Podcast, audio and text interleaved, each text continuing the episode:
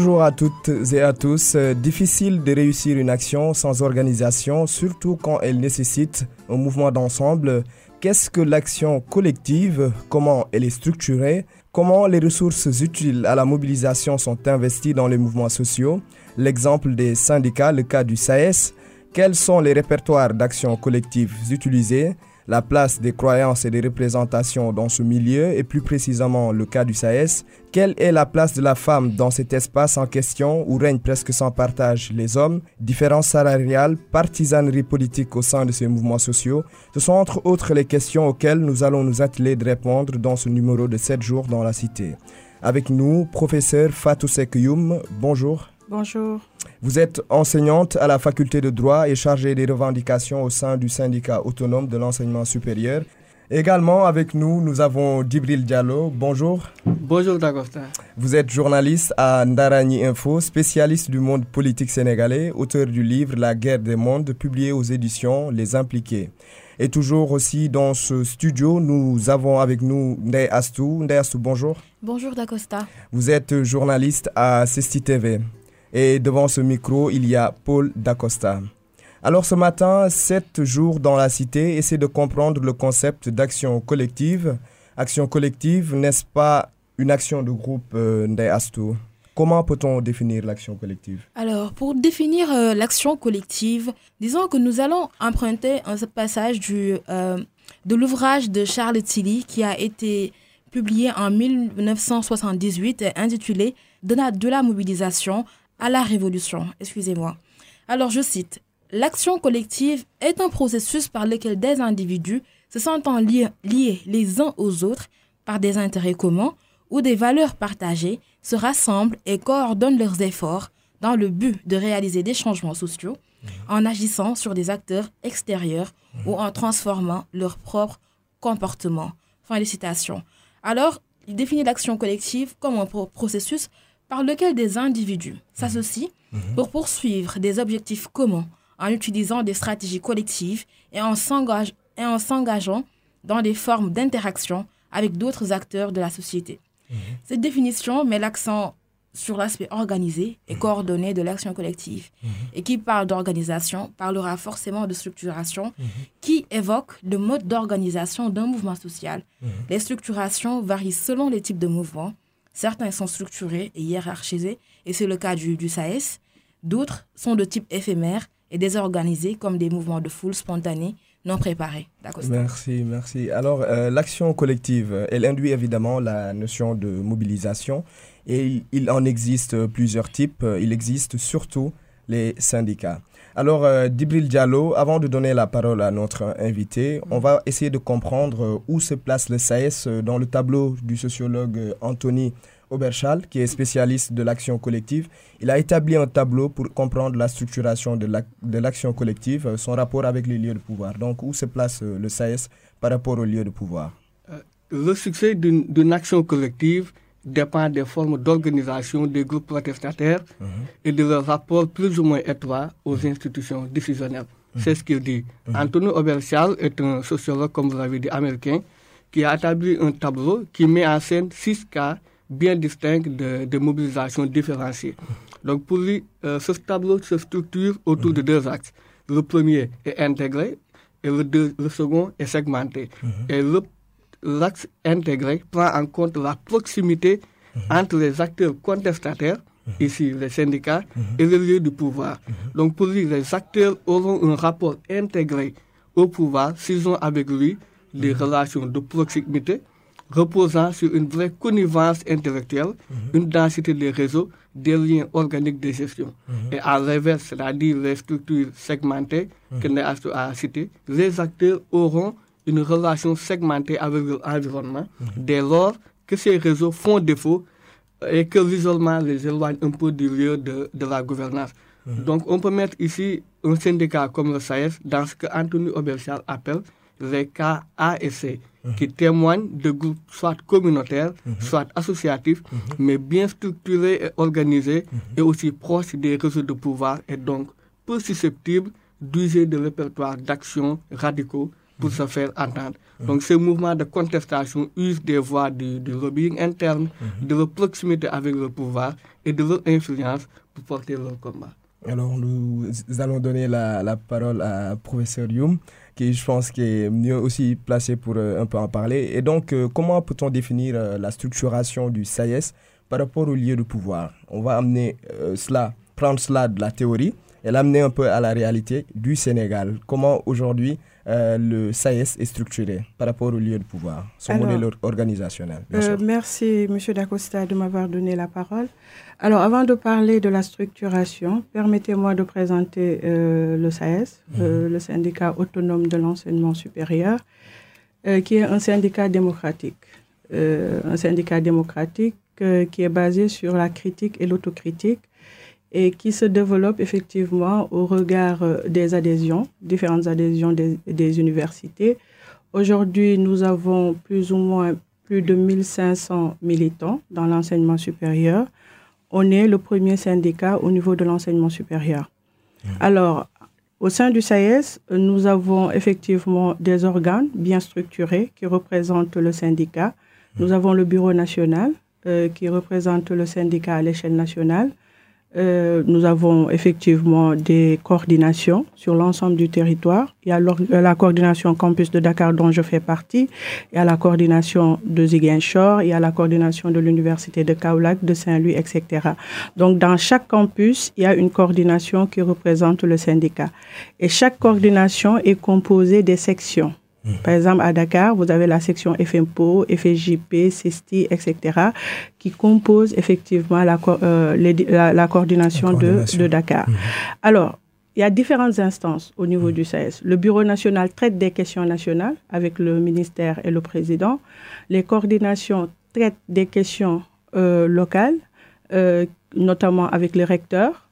Et puis les sections, comme la section CESTI, mhm. traitent des questions purement, euh, qui relèvent purement de, de l'école mhm. et donc euh, avec le directeur. Donc, c'est des organisations bien structurées. Mhm. Alors, euh, nous avons des instances de représentation. Nous avons le congrès qui se tient tous les trois ans pour renouveler les, les instances au niveau du bureau national, bien sûr avec des mandats limités, donc euh, un mandat euh, des mandats limités comme au niveau de la Constitution, pas plus de deux mandats. Mhm. Et donc euh, au niveau des coordinations, c'est des mandats d'un an. Et au mhm. niveau des sections, c'est des mandats d'un an également. Mhm. Donc, au-delà du congrès national, nous, avons, nous pouvons également convoquer ce qu'on appelle des congrès extraordinaires sur la demande soit des militants ou des directives qui ont été données au niveau du congrès national, puisqu'il y a des questions en instance qu'il faut régler. Nous avons le conseil syndical qui se tient à mi-mandat mmh. pour régler certains problèmes effectivement liés aux structurations euh, du syndicat. Mmh. Et enfin, nous avons le, euh, la conférence nationale des sections qui se réunit au besoin pour traiter les questions et les remonter au plus haut niveau, notamment au niveau du ministère et de la présidence. Mmh. Donc nous sommes un syndicat très bien structuré où effectivement les militants ont là liberté d'expression, la liberté de parole, et soulève effectivement toutes les questions qui concernent l'enseignement supérieur. Mhm.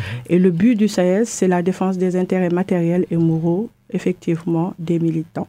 Mhm.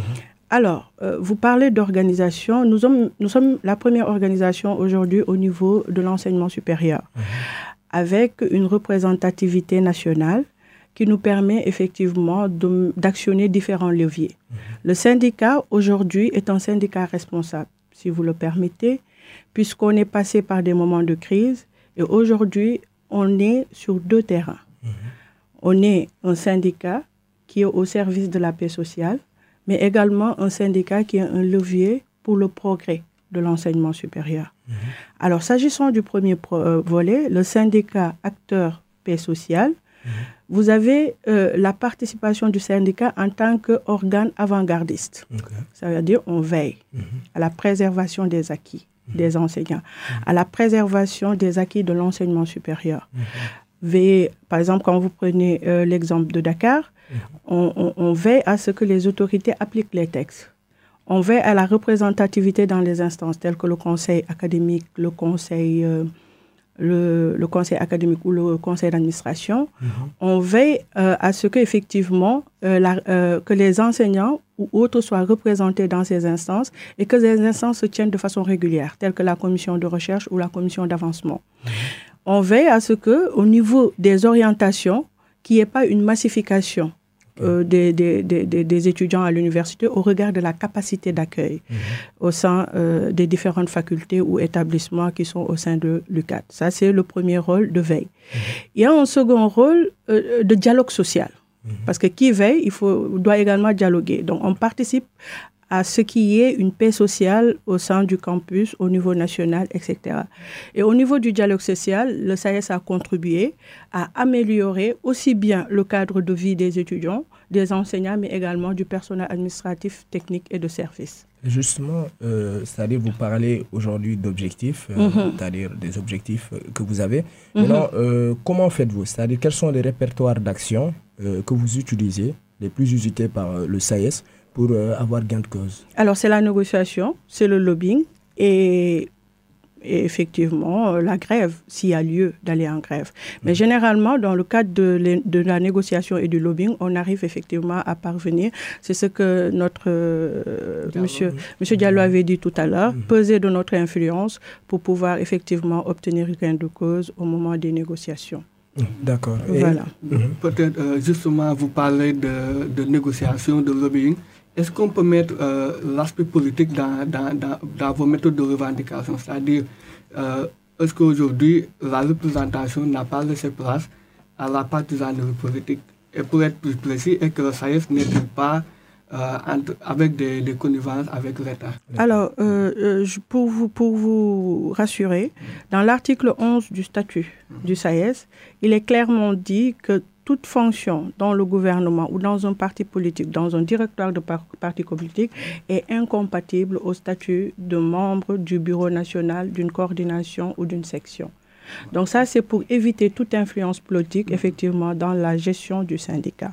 Donc les statuts ont déjà réglé ce problème parce qu'à l'époque, on avait euh, des difficultés, effectivement, liées à ces implications ou ces risques de connivence entre le syndicat et les politiques. Et le SAES a réglé cela dans ses statuts, de telle sorte que c'est l'impartialité et on ne s'implique pas sur les questions politiques. Par contre, on est un syndicat de l'enseignement supérieur. Et toutes les questions d'ordre national ou international qui risquent d'impacter l'enseignement supérieur ou la société attirent également l'attention du SAES et là on fait des communiqués pour dénoncer ou pour alerter mais on n'est pas du tout une organisation qui a une connivence avec euh, des personnalités politiques ou des.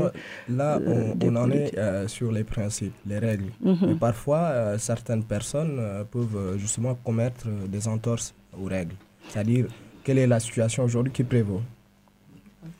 La situation qui prévaut, c'est qu'il y a des sanctions qui sont prévues. Mhm. C'est-à-dire qu'aujourd'hui, euh, nous sommes dans la phase même de révision des statuts du SAES pour y inclure des sanctions d'exclusion en cas de violation des textes qui sont prévus. Mhm. Donc la règle est est absolue, il n'y a pas de dérogation possible.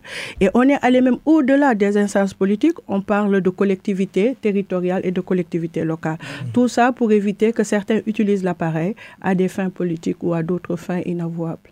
Euh, mais est-ce que parfois vous ne vous retrouvez pas dans justement, il n'y a pas de porte-à-faux parfois? C'est-à-dire, est-ce qu'il n'y a pas aujourd'hui des gens qui sont à l'intérieur du syndicat qui un peu vont faire sensabler certaines choses. En fait, il y a euh, la situation du militant mhm. qui n'a pas en réalité un impact considérable sur les prises de décision. Mhm. Et il y a ce qui représente le syndicat au niveau des organes compétents, tels que le Bureau national, les coordinations ou les sections. Mais on s'arrange toujours à vérifier mhm. parce que euh, rien ne se cache dans ce pays. Hein. Mhm. Donc, du coup, on sait les informations et quand l'information est avérée, effectivement, on, décide de ne pas voter ou de ne pas élire la personne. Ou si c'est le cas, il a été déjà élu, on dénonce pour le pousser à la, à la démission. Donc, mhm. pour éviter que notre syndicat soit entaché effectivement d'une coloration politique quelconque. Oui. Nous, comptons sur notre impartialité et notre, le système démocratique qui, qui, fonctionne très bien dans le syndicat. D'accord. Mhm. on a mis un peu les, la charrue avant les, les bœufs. On a mhm. parlé de répertoire d'action collective. Mhm. On va y revenir. Ndayastou, comment peut-on définir aujourd'hui le répertoire d'action collective? Euh, tout d'abord, il faut savoir que euh, la notion de répertoire d'action collective a été forgée par euh, le sociologue américain Charles Tilly, à qui nous venons d'emprunter d'ailleurs la définition de l'action collective, mhm. qui en a parlé dans son livre sur l'histoire de la contestation en France. Le, le, livre est intitulé La France conteste de 1600 à nos jours, mhm. paru en 1986. Il insiste sur l'idée que chaque groupe développe son propre rapport à la contestation et que les techniques utilisées diffèrent selon la culture collective, ses traditions, euh, les habitudes, les moyens et bien sûr l'interaction qui va rendre possible ou complexe l'usage d'un répertoire. D'Acosta, voilà de façon très ramassée ce qu'est un répertoire d'action collective. Euh, merci, merci Ndaï Asto. Euh, alors nous allons passer à la question suivante. Ici, d'après le site votresalaire.org SN, on parle de la fourchette de salaire d'un professeur d'université et d'établissement d'enseignement supérieur qui passe de 137 127 francs CFA à 340, 347 789 francs CFA au début du contrat à 759 220 après juste 5 ans d'ancienneté par mois.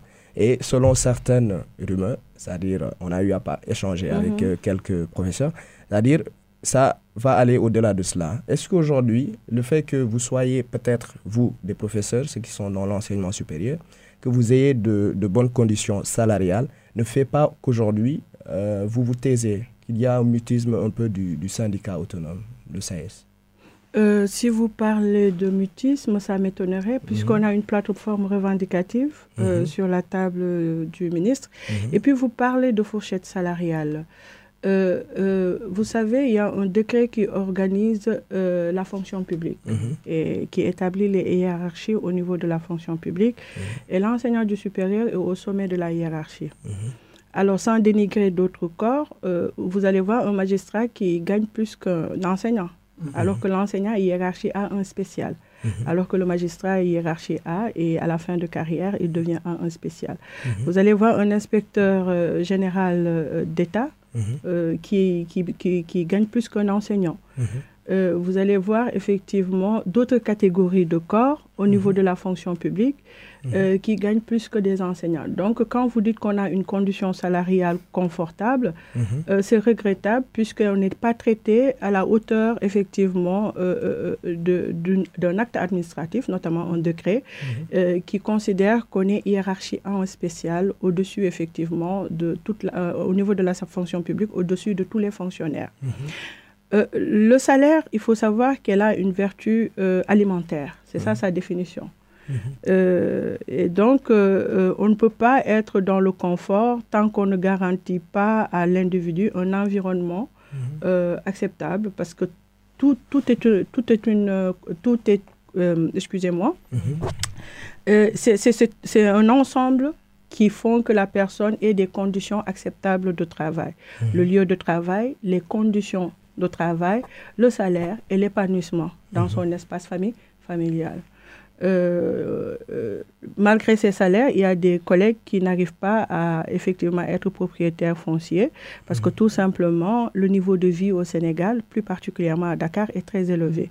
Mmh. Donc le salaire est en corrélation par rapport au niveau de vie déjà euh, vous êtes tous des Sénégalais, vous savez effectivement la cherté de la vie, mais mhm. également le poids social mhm. derrière qui ne nous permettent pas euh, de vivre, comme vous l'avez dit, dans des conditions opti mhm. optimales, comme ce serait dans les sociétés françaises où chacun pour soi, on a toujours cette fibre sociale qui nous permet, avec notre salaire, de pouvoir effectivement euh, en faire bénéficier à nos familles, mais également à la société. Il y a une forte demande sociale mhm. et donc euh, ça pose problème. Est-ce que vous... Alors, il y a mhm. une amélioration mhm. suite à des luttes syndicales.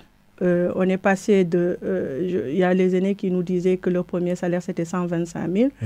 Aujourd'hui, on est dans une fourchette entre 1 million et 2 millions, selon le grade, entre l'assistant, le maître de conf assimilé, le maître de conf titulaire, le professeur assimilé, le prof titulaire. Mhm. Et puis, au niveau des grades, il y a des échelons. Donc, le salaire varie effectivement en fonction euh, du grade et de l'échelon euh, dans le grade. Bon, comparé euh, au, SMIC, certains qui, voilà, qui sont au, bas de l'échelle, on peut dire que c'est assez noble. Est-ce qu'aujourd'hui, je veux, je veux insister, hein, je veux insister, est-ce qu'aujourd'hui ça ne fait pas que certains sont dans un certain confort et c'est un peu cela qui, qui biaise un peu le, le, combat, la lutte? On ne peut pas être dans le confort uniquement à cause du salaire. Mhm. Euh, la question de la lutte est une question d'engagement. Mhm. Euh, pour, euh, parce que vous voyez, dans les mouvements syndicaux, ce n'est pas tout le monde qui lutte. Il y a mhm. des gens qui adhèrent pour, défendre, pour qu'on puisse défendre leurs droits en cas de difficulté. Mhm. Il y a d'autres qui sont très engagés et qui mhm. sont au devant de la scène, qui essaient de défendre les intérêts matériels et moraux euh, de tout un chacun. Donc la question, c'est pas le confort lié au salaire, puisque je vous ai démontré tout à l'heure que le salaire n'était pas aussi confortable que cela. Donc, euh, ceux qui parlent continuent de parler, ceux qui revendiquent continuent de revendiquer. Et comme on est dans un milieu universitaire, où c'est l'intellect effectivement qui prévaut surtout. Donc on a des opinions divergentes, mais des opinions qui sont défendables les, les, unes comme les autres. Euh, j'aimerais interpeller Mme Youm par rapport à ce que vous venez de dire euh, mhm. au niveau de, de l'action collective. Mhm. Vous dites qu'il y a des personnes qui se, qui se battent et d'autres peut-être qui, qui, qui, se, contentes de, de, suivre la masse. Mhm. On les appelle en sociologie les free riders, c'est-à-dire les passagers clandestins. Est-ce que cela ne se passe pas au niveau, au niveau du SAES, des personnes qui, voilà, qui le combat, entre guillemets Ça existe dans toutes les associations, hein. ce n'est pas seulement au SAES, même dans les partis politiques, dans les associations comme dans les syndicats. Mhm. Euh, il y a certains qui s'engagent parce qu'ils ont cette fibre-là. Mm. Il y a d'autres qui adhèrent uniquement pour faire partie du syndicat. Peut-être qu'ils n'ont pas le temps, qu'ils n'ont mm. pas la motivation nécessaire ou qu'ils ont d'autres centres d'intérêt euh, plus intéressants que le syndicat et qui ne les amènent pas effectivement à être impliqués euh, mm. davantage dans la lutte syndicale. Euh, mm-hmm.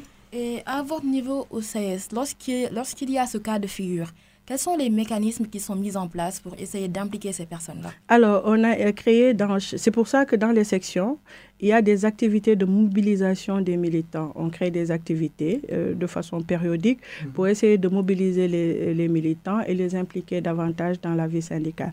Mais sachez que le SAES n'est pas un petit syndicat, c'est un grand syndicat. Il est difficile d'impliquer euh, tout le mhm. monde effectivement dans, dans cette lutte-là. Mais c'est un syndicat également où les militants sont disciplinés. Ça veut dire que lorsqu'il y a un mot d'ordre, mhm. tout le monde respecte euh, effectivement le mot d'ordre dans l'intérêt effectivement général. Ça, au moins, il faut, il faut le reconnaître. D'accord. Euh, lors de, de, votre prologue, vous avez un peu parlé de cette posture de veille en parlant des, des, des, missions du, du, SAES. Mhm. Et vous avez parlé de massification. Aujourd'hui, euh, ça ne serait peut-être pas le, le sentiment d'un étudiant de l'université mm. Euh, le sentiment par rapport à quoi? La massification. La massification des vous, vous avez parlé de veille. Oui, c'est-à-dire veiller euh, à ce qu'il n'y ait pas une massification. Oui, effectivement. quand on voit un peu le nombre d'étudiants à l'université oui. Mhm. Est-ce qu'il n'y a pas un mutisme du SAES Il n'y a pas un mutisme parce que le SAES fait un travail en amont avec euh, le ministère avant les orientations. Euh, chaque doyen euh, chaque établissement, excusez-moi, est représenté par son doyen et son assesseur mhm. euh, au niveau du conseil pour déterminer la capacité d'accueil de chaque établissement. Donc, chaque mhm. doyen vient après diagnostic et étude effectivement de son établissement au regard de ses infrastructures, mais mhm. également au regard du nombre d'enseignants, parce que c'est d'abord l'encadrement, mais également l'accueil. Maintenant, est-ce que les infrastructures permettent d'accueillir les étudiants? Oui. Combien? L'établissement fixe, fixe. Et en, corrélativement, euh, on prend en compte également le nombre euh, d'encadrements, le nombre d'enseignants aptes à encadrer effectivement ces étudiants. Donc mhm. aujourd'hui, le ministère ne fait pas une orientation euh, de façon unilatérale. Il y a une implication des différents établissements pour fixer le nombre, etc. Et si vous avez noté, mhm. depuis trois ans successivement, le SAES a réussi à diminuer le nombre d'orientation des étudiants au niveau de l'université Charles Diop. Et cela a été rendu possible d'ailleurs avec l'inauguration de l'université de Diamniadio, l'UAM, l'université Amadou Matarbao, et puis l'UVS également qui prend un grand nombre d'étudiants. Euh, et donc, euh, par rapport aux ressources humaines, uh-huh. aujourd'hui, si on, devait euh, faire un petit calcul, un professeur, il, il, il dispense, c'est-à-dire des cours à à peu près, si on peut donner des chiffres génériques, uh-huh. à combien d'étudiants? Ça dépend, c'est-à-dire que tout dépend de l'établissement. Aujourd'hui, mhm. j'ai entendu dire que les étudiants en licence au niveau de CESTI, mhm. toute la promotion faisait 35 étudiants. Mhm. Quand vous allez à la FJP, c'est 675 étudiants, euh, confondus, public, privé. Euh, quand vous prenez public, administration publique, euh, droit relations internationales, privé, vous allez en droit des affaires, carrière judiciaire, c'est 675 étudiants. L'encadrement, ce n'est pas le nombre par professeur, mhm. parce qu'il y a les travaux dirigés, il y a l'encadrement des mémoires également. Mhm. Donc, euh, le, euh, le, quotient ne peut pas être donné comme ça en mhm. fonction des étudiants, etc. Je peux vous donner un exemple terre à terre. Par exemple, en première année, à la FJP, euh, un enseignant qui dispense un cours en amphi se retrouve devant 2250 étudiants parce qu'on a deux cohortes. Donc, cohorte A, 2250 étudiants, cohorte B, 2250 étudiants, qui sont pris en travaux dirigés par 12 enseignants. Mm. Donc, vous voyez, donc mm. reparti par des listes de 35 euh, étudiants par liste pour faciliter la proximité entre l'enseignant et, les étudiants. Donc, un travail est en train d'être fait, mais il faut noter quand même qu'il y a un déficit criard mm-hmm. Au niveau de l'UCAD. Et on avait euh, la promesse de l'ancien ministre qui avait euh, pris l'engagement d'engager au moins 100 enseignants chaque année, ce qui n'est pas le cas jusqu'à présent. D'accord, d'accord.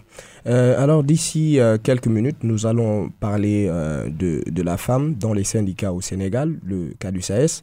Mais, mais avant, nous allons d'abord parler de la perception de l'action collective. tout, qu'est-ce que l'on entend par perception de l'action collective? Disons que c'est tout simplement la manière dont les, ceux, qui sont, que ceux qui adhèrent au mouvement, à l'action, voient les retombées, disons, de leur combat et même les personnes extérieures qui, qui ont un, un point de vue assez, euh, disons, qui ont, qui ont une certaine distance face à, à, au combat que vous êtes en train de mener. C'est tout. Ok. Euh, alors, pour qu'une action puisse être estampillée collective, elle doit découler d'un mouvement d'ensemble. Pour que ce mouvement d'ensemble soit possible, il faut une adhésion euh, aux idées avancées. Cela implique ce que l'on appelle euh, la perception. Comment le SAES se débrouille-t-il? Comment le SAES se prend-il pour justement véhiculer justement ses idéaux? Alors, comme je l'ai dit tantôt, le syndicat est organisé. Par mhm. exemple, aujourd'hui, s'il y a un problème au niveau de la section, mhm et que la section peut régler, c'est la section qui règle ça, parce qu'il y a un, secrétaire général de section mhm. ici, au mhm. niveau du CESTI, c'est à mhm. la personne de, du professeur Célesec. Maintenant, si le problème du CESTI dépasse le cadre de l'école, il porte la revendication au niveau de la coordination. La coordination va prendre en charge cette euh, revendication et le soumettre au rectorat. Maintenant, si c'est un problème qui dépasse le recteur, mhm.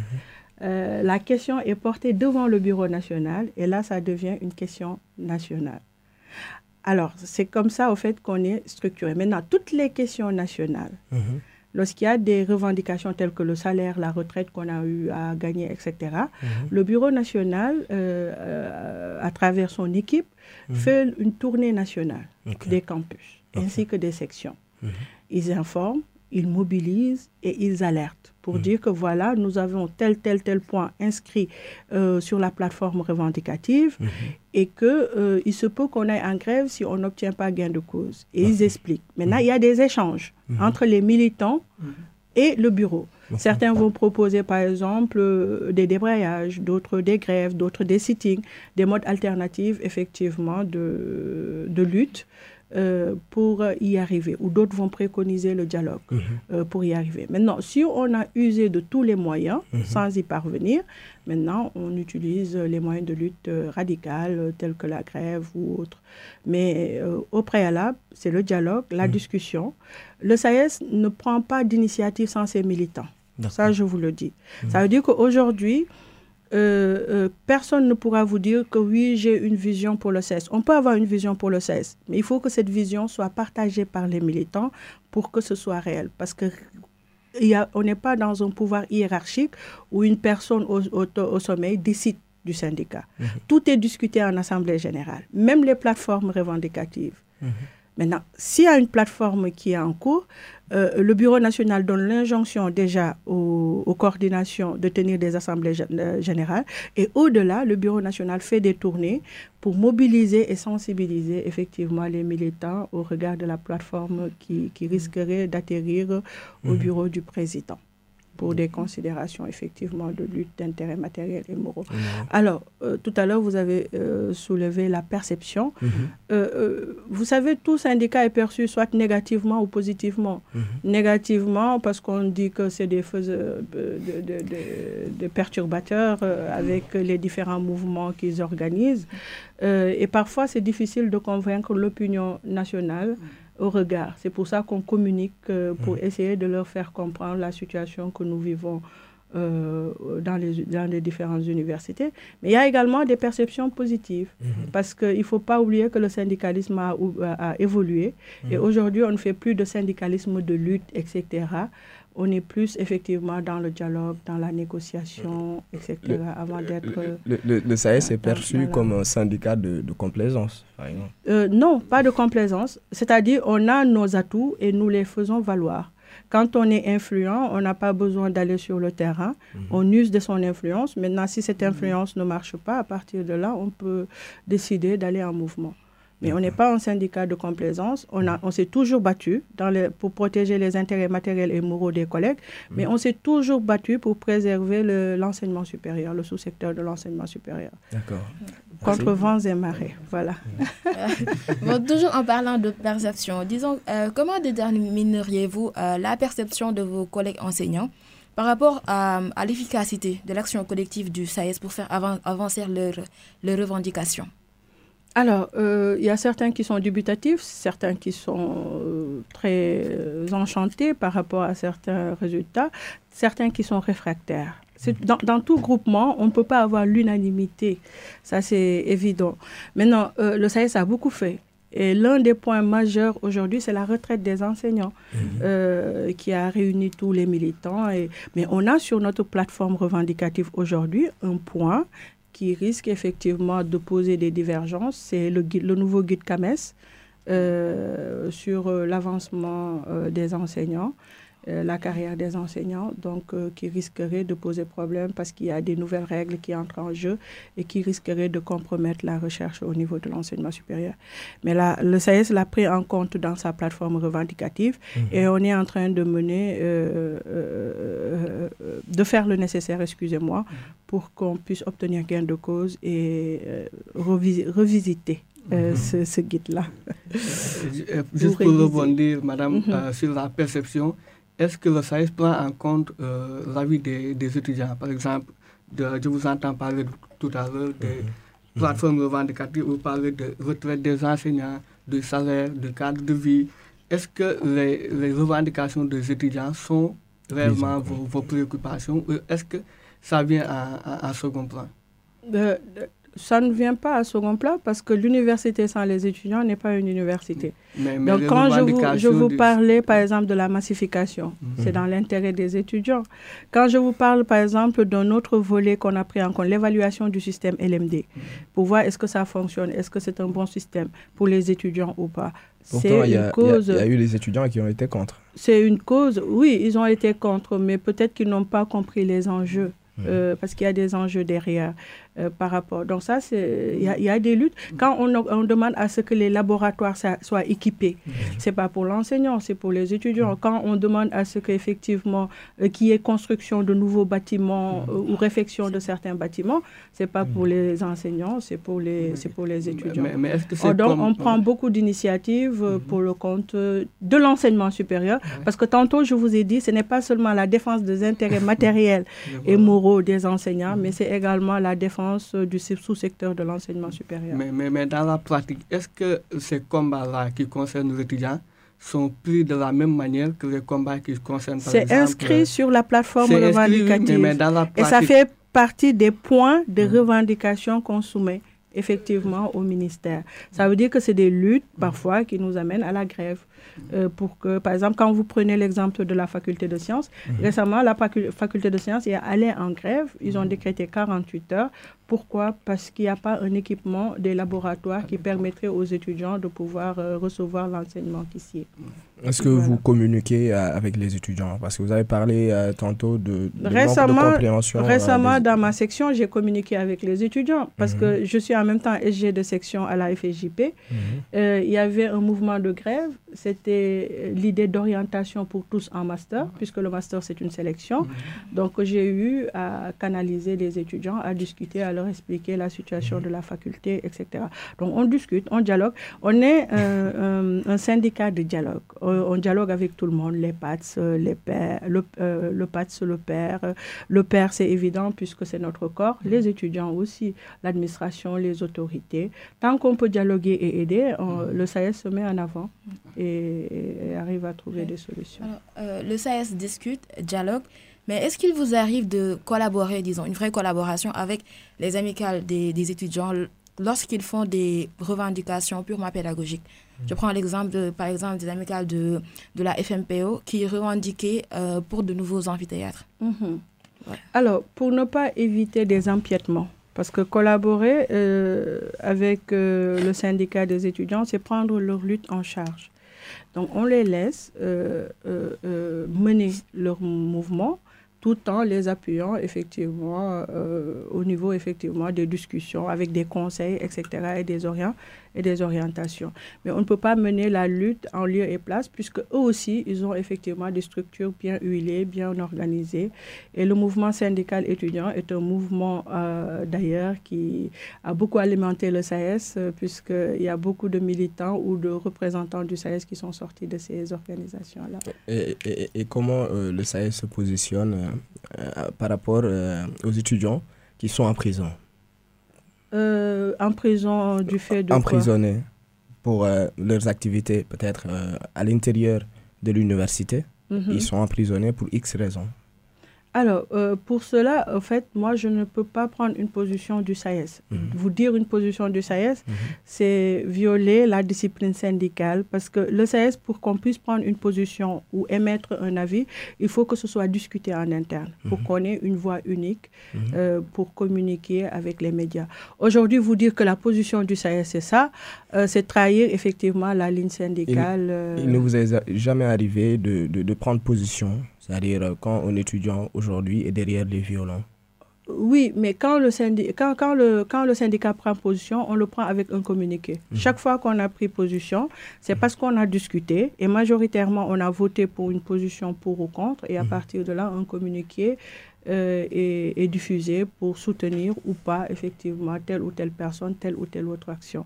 Mais un militant du SAES ne peut pas s'autoproclamer SAES et prendre position au nom du SAES. Du Même SAES. le secrétaire général ne peut pas le faire, sinon on lui taperait sur, sur les doigts. Euh, on va maintenant nous, nous diriger euh, tout doucement vers euh, la seconde partie de l'émission qui va s'articuler autour de la, de la place de la femme, je l'ai dit tantôt, dans les syndicats. Et nous allons bien sûr nous intéresser au cas du CS. La seconde partie tout de suite après cette virgule sonore.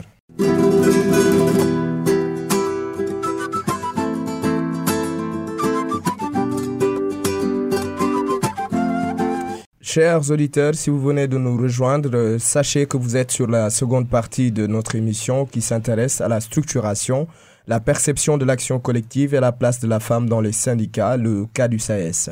Nous sommes toujours en compagnie de notre invitée Fatou Sekyoum, euh, qui est enseignante à la faculté de droit et chargée des revendications au sein du SAES, euh, candidate pour la coordination de Campus Dakar, et deux journalistes spécialistes de la politique.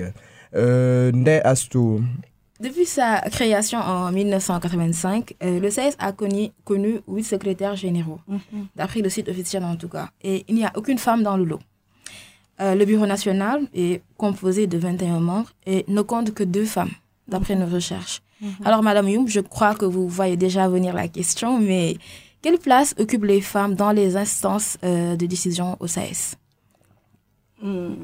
alors, le SAES, comme je vous ai dit, est un syndicat démocratique qui valorise l'égalité et la compétence. Mhm. Euh, certes, il n'y a pas eu de secrétaire général femme, mais il y a eu une secrétaire générale adjointe femme, mhm. en la personne de Aminata Ndiassé. Euh, il y a 16 membres au lieu de 20, 21 euh, membres au niveau du bureau national. Et il n'y a qu'une seule femme depuis les dernières élections qui est la chargée de communication du SAES. Et puis au niveau de la coordination de Dakar, on est en sections. Il y a la faculté de lettres, lettres et EBAD. Il y a la faculté de droit. Il y a la faculté des sciences et techniques. Il y a la faculté de médecine. Il y a euh, le CESTI. Il y a l'INSEPS. Il y a l'IFON. Euh, il y a les EA. Il y a l'INSEPS, etc. Donc, on est 11 sections. Et parmi ces 11 sections, je suis la seule femme euh, qui soit secrétaire générale de section. Euh, parmi les hommes euh, voilà, qui évoluent. Mais on trouve quand même des femmes dans les bureaux, dans les bureaux de coordination, dans les bureaux de section, des différentes sections, ou dans les bureaux de coordination dans les autres campus, effectivement. Mhm. Maintenant, euh, bon, la raison peut-être, c'est... En fait, l'action, non, l'action altruiste, mhm. l'action altruiste est une question d'engagement. Mhm. Le syndicalisme est une question d'engagement, que ce soit du côté de l'homme ou de la femme. Maintenant, est-ce qu'il y a une peur euh, liée à ce milieu d'être jugé, d'être stigmatisé, etc.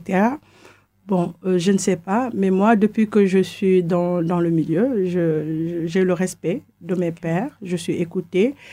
Et c'est pas pour rien qu'ils m'ont choisi comme chargé de revendication pour porter effectivement les revendications de la coordination SAES de Dakar. Mais il y a d'autres facteurs. Mm, qui peuvent impacter, c'est les facteurs familiaux, mm-hmm. euh, épouse, mm-hmm. mère, euh, sœur, euh, les facteurs liés effectivement au plan de carrière, parce que la carrière également est importante au sein de l'université. Ça nécessite beaucoup de sacrifices. Et si euh, à, côté, on se consacre euh, à, à, cela, ça risquerait de poser problème, effectivement. Il, y a quelque chose qui ferait mal euh, quelque part. Soit c'est le syndicat et, la famille, soit c'est la carrière et la famille, ou mhm. bien, mais pas tout en même temps. C'est impossible pour une femme. Est-ce que vous êtes optimiste? Oui, je suis optimiste puisque euh, de plus en plus, il y a des politiques qui sont mises en place euh, pour favoriser les candidatures euh, féminines.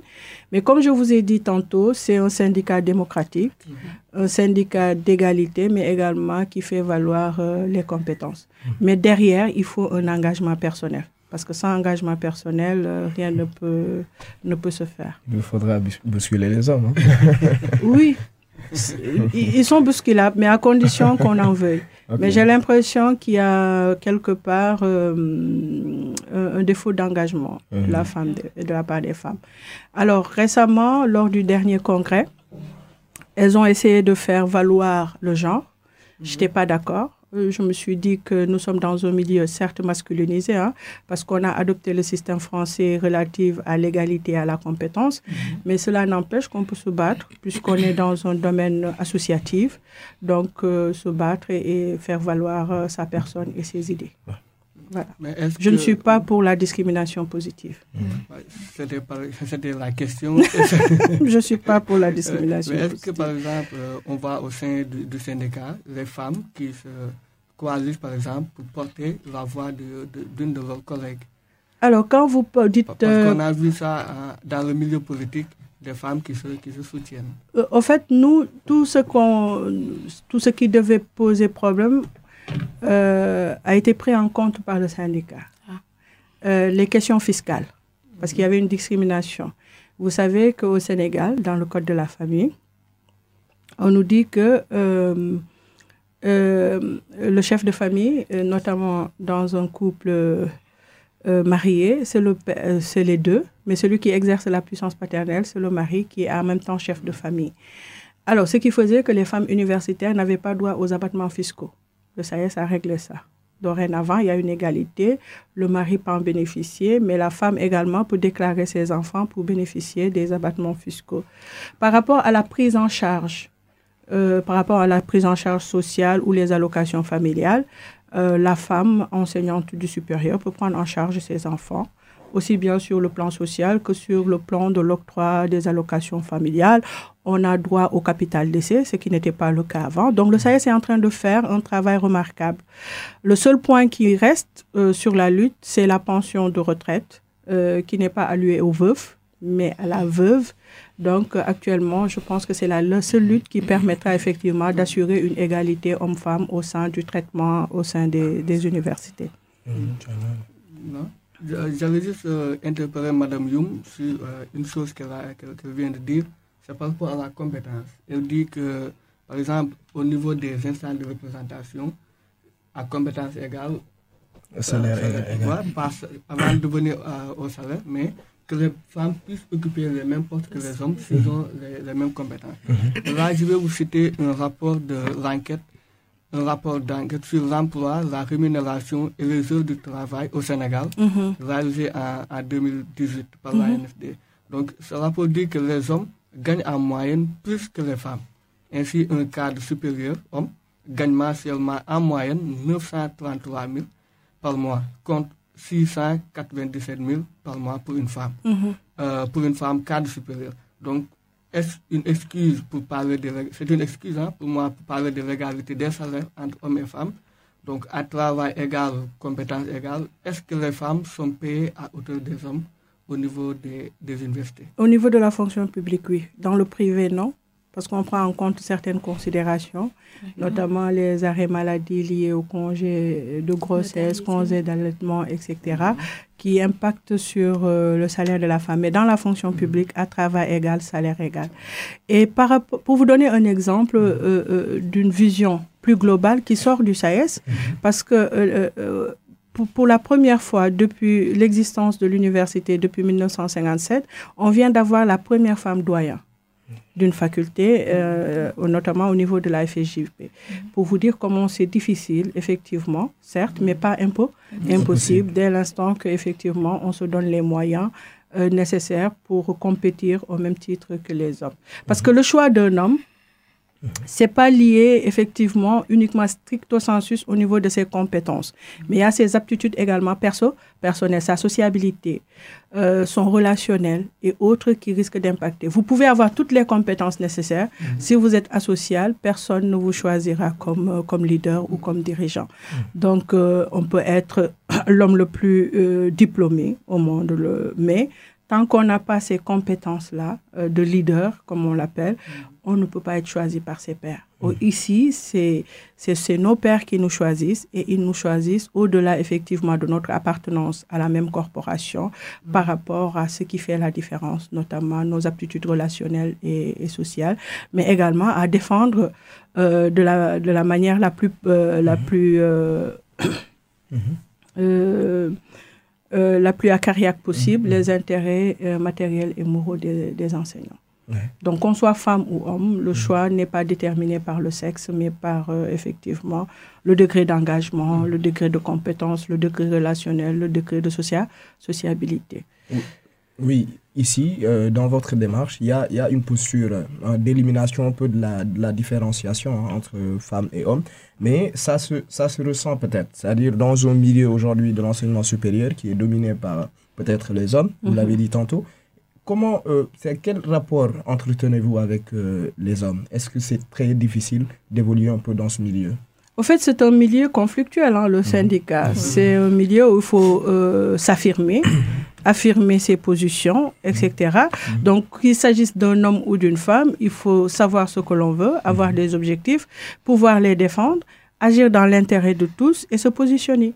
Euh, donc, euh, il n'y a pas de différence et autres. Maintenant, est-ce qu'on a la capacité de résistance et de résilience qui nous permettent effectivement de résister? C'est là où se pose le problème. Mm-hmm. Mais même les hommes sont confrontés effectivement à ces difficultés et donc il faut faire avec. Peut-être qu'il y a plus de difficultés pour les femmes au vu de la réalité sociologique. Euh, plus de difficultés au regard de... Au fait, c'est le regard extérieur. Ouais, ok.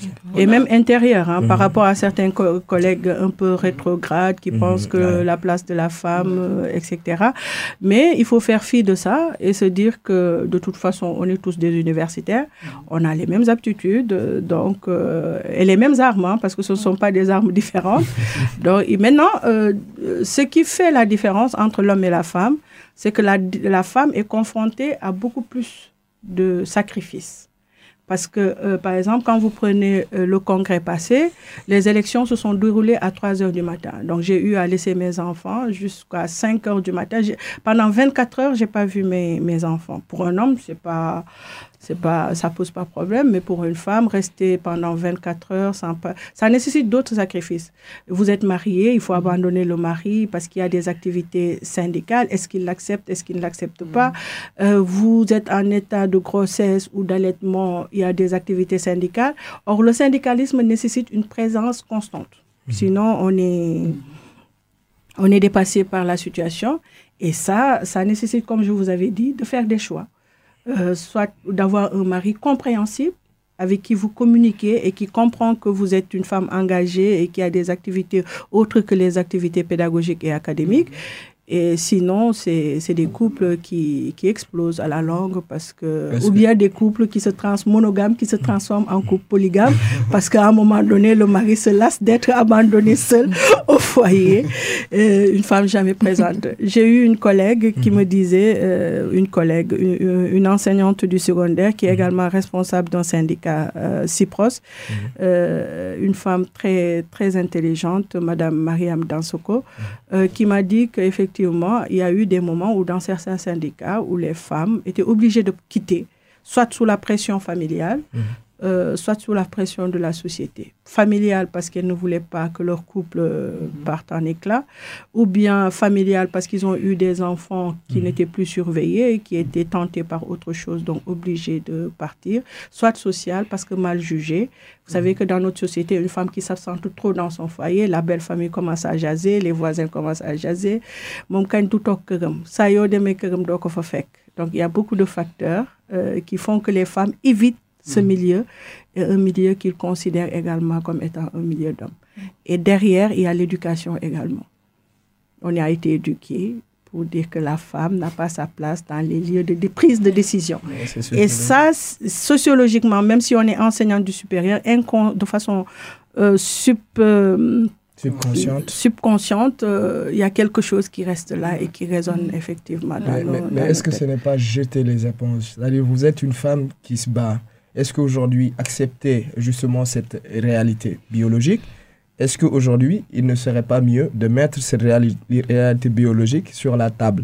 Les hommes n'ignorent pas cette réalité-là. Essayez de trouver, en tout cas, des subterfuges pour un peu, c'est-à-dire mettre les femmes dans un certain confort. Non, je dans, vous ai dans le syndicalisme. En fait, on ne jette pas l'éponge. Je vous cite certains facteurs Mhm. qui peuvent être des causes de défaut d'implication des femmes. Mais faut Mais, pas... mais, mais, mais ces facteurs Mhm. ne sont pas insurmontables. Ça veut dire que quand une personne est intéressée et qu'elle veut s'engager, moi je suis là, hein. je suis dans le milieu syndical depuis plusieurs années. Euh, J'aspire à être coordonnateur du campus de Dakar. J'espère que ça se fera. Mais bon, euh, on, est, on est là, on se bat avec euh, les hommes, on essaie de s'imposer, on essaie de faire valoir nos idées, et puis advienne ce qui adviendra. Mais l'essentiel, c'est l'engagement. Pour l'homme comme pour la femme, dans tout milieu associatif, si on n'est pas engagé, on ne peut pas évoluer. Et on ne peut pas se prévaloir de sa situation de femme pour bénéficier de certains avantages. Moi, je suis contre ça. Je me dis qu'on a les mêmes armes, les mêmes outils, on peut effectivement euh, euh, les utiliser et parvenir à ses, à ses propres fins, au lieu de, de bénéficier de la discrimination positive ou autre, euh, tel que ça s'est fait dans d'autres secteurs. Voilà, euh, je voulais savoir l'impact, disons, de, euh, des mouvements syndicaux Mhm. sur la féminité, sur la vôtre en l'occurrence, parce qu'en général, on voit quand il y a une femme qui évolue dans un milieu d'hommes, elle a tendance à se, disons, masculiniser pour avoir euh, un peu plus de crédibilité. C'est ce qu'on voit. Et c'est même le cas dans les mouvements euh, syndicaux estudiantins, disons. Mhm. Parce que les femmes qui évoluent dans ces milieux-là, elles ont tendance à changer d'habillement, changer de, euh, même changer de manière de, de, se, de s'habiller, oui, de, manière de se comporter, juste pour avoir une certaine crédibilité et pouvoir faire face aux hommes. Diriez-vous que c'est, ce sont les mouvements syndicaux qui ont cet impact-là en général sur, euh, sur les, la féminité? je, je, ne pense pas. C'est-à-dire qu'aujourd'hui, je dis, euh, comme je vous ai dit tantôt, la critique, elle, elle, peut venir de, de, de tous bords. Euh, il y a des gens qui sont réfractaires à la présence des femmes. Vous verrez certains marabouts qui vous diront jamais il y aurait de présidente femme au Sénégal, etc. Il y a d'autres factions qui sont favorables, etc. Maintenant, dans la vie, c'est savoir qui on est et avoir des ambitions. Euh, on peut rester féminine et, et, et, parvenir à ses fins, comme on peut décider de changer. Et ça, c'est euh, une chose qui est perso, personnelle, qui n'est pas liée. Euh, il ne faut pas qu'on se laisse influencer euh, par des facteurs extérieurs. Mhm. Euh, on est femme, on, veut être une femme féminine, on la demeure, tout en sachant nos objectifs, ce qu'on veut, ce qu'on veut et où on veut aller.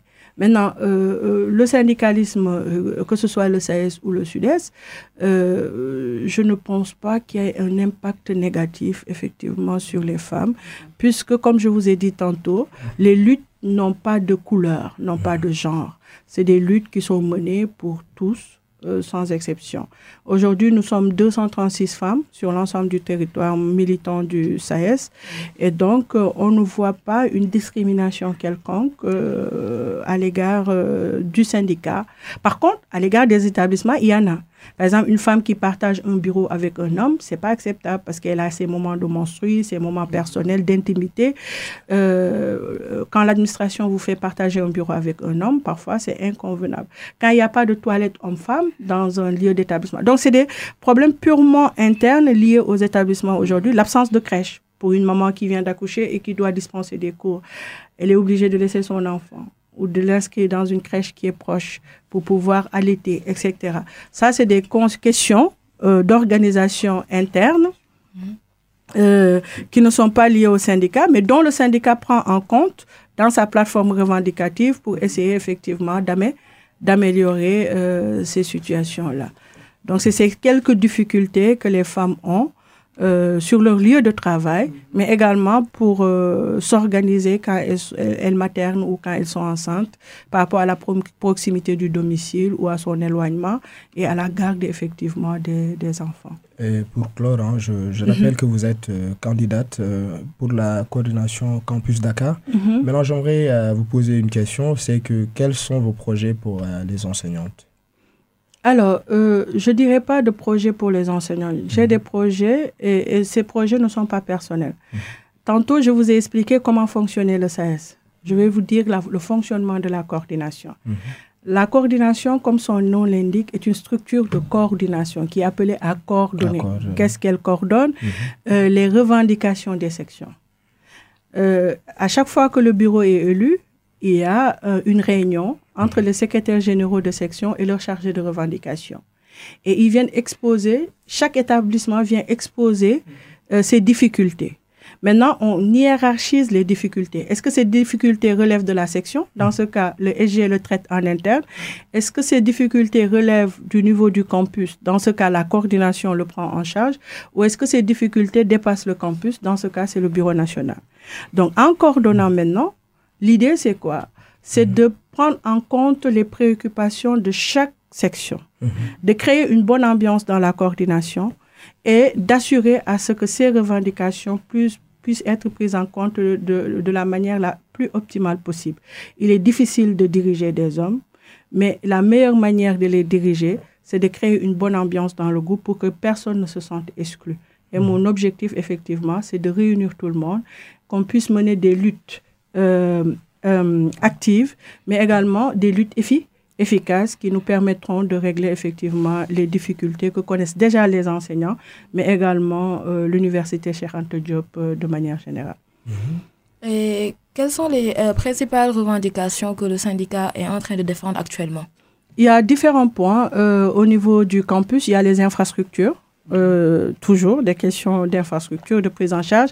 Il y a la question d'encadrement euh, des enseignants.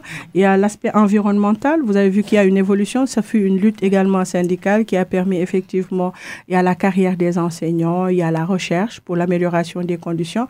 Récemment, on a obtenu gain de cause qui a permis effectivement d'augmenter euh, plus ou moins euh, euh, l'allocation qui est allouée aux enseignants pour aller faire la recherche pour améliorer effectivement leur, euh, leur savoir.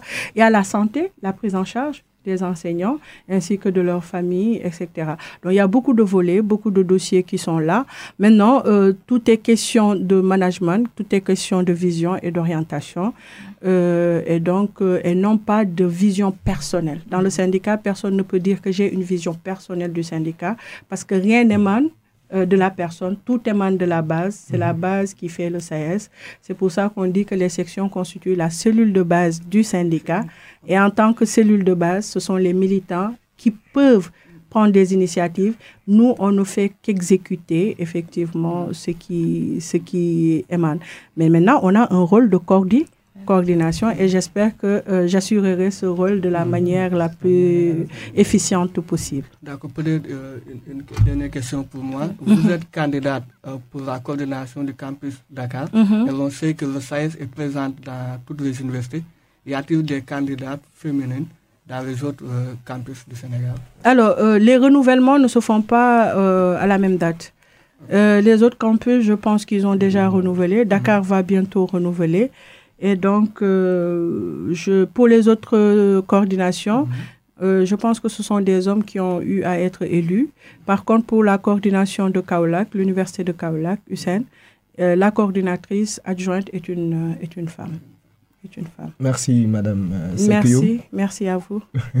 Sept jours euh, dans la cité touche à sa fin. Nous vous, donnerons, nous vous donnons rendez-vous pour un prochain numéro afin de parler de politique. Et n'oubliez pas, l'homme est un homme politicon.